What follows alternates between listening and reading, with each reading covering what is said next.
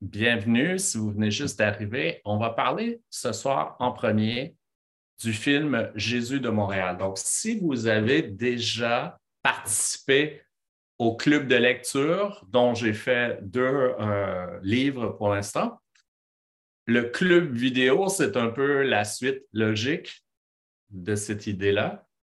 Et euh, on va faire deux rencontres pour chaque livre, mais contrairement au club de lecture, la première rencontre va être un peu plus rapide, donc par exemple ce soir.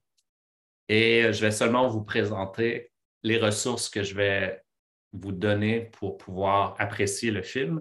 Et ensuite, on va se reparler dans deux semaines.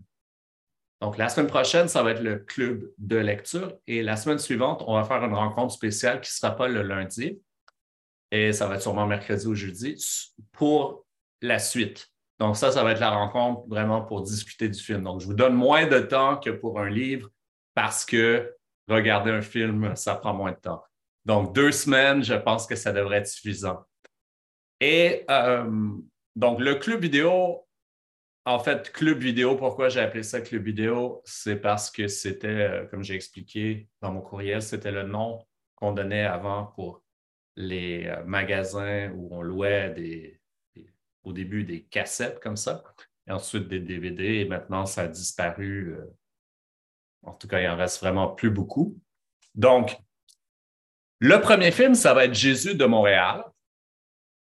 Et on va regarder euh, toutes les ressources qu'on va pouvoir, qui vont être à votre disposition pour le film. Donc, c'est un film de 1989 réalisé par Denis Arcan. Et Denis Arcan, c'est un grand réalisateur québécois qui a gagné plusieurs prix, dont le prix de l'Oscar du meilleur film en 2003 avec son film Les Invasions barbares.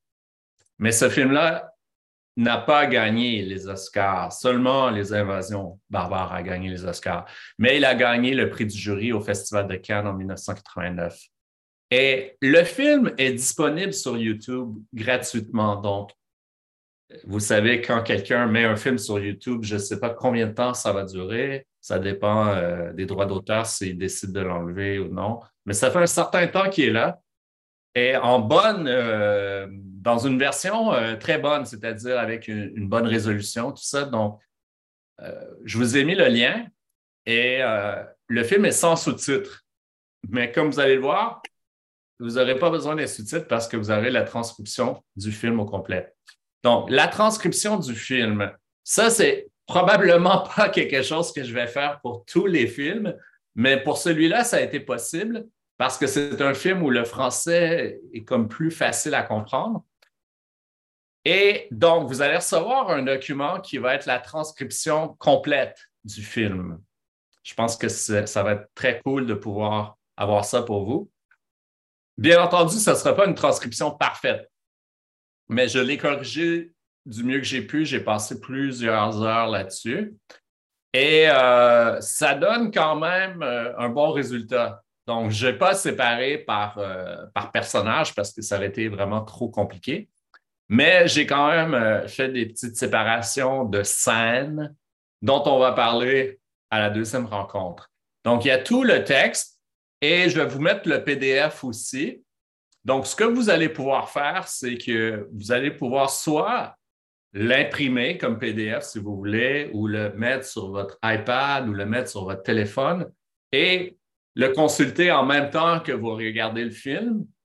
Mais ce que je vous suggérerais de faire aussi, ce serait de le lire au complet après avoir vu le film une première fois.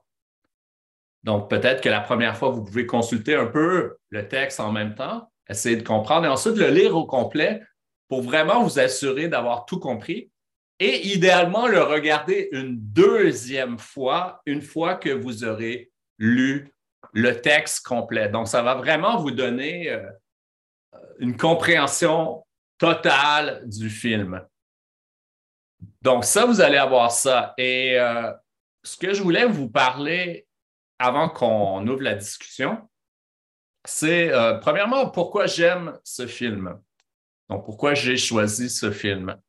Je trouve, et ça c'est vraiment un goût personnel, Je trouve que c'est son meilleur film à Denis Arcand parce que je trouve que c'est son film le plus personnel. C'est un film pur, c'est un film qui est très artistique.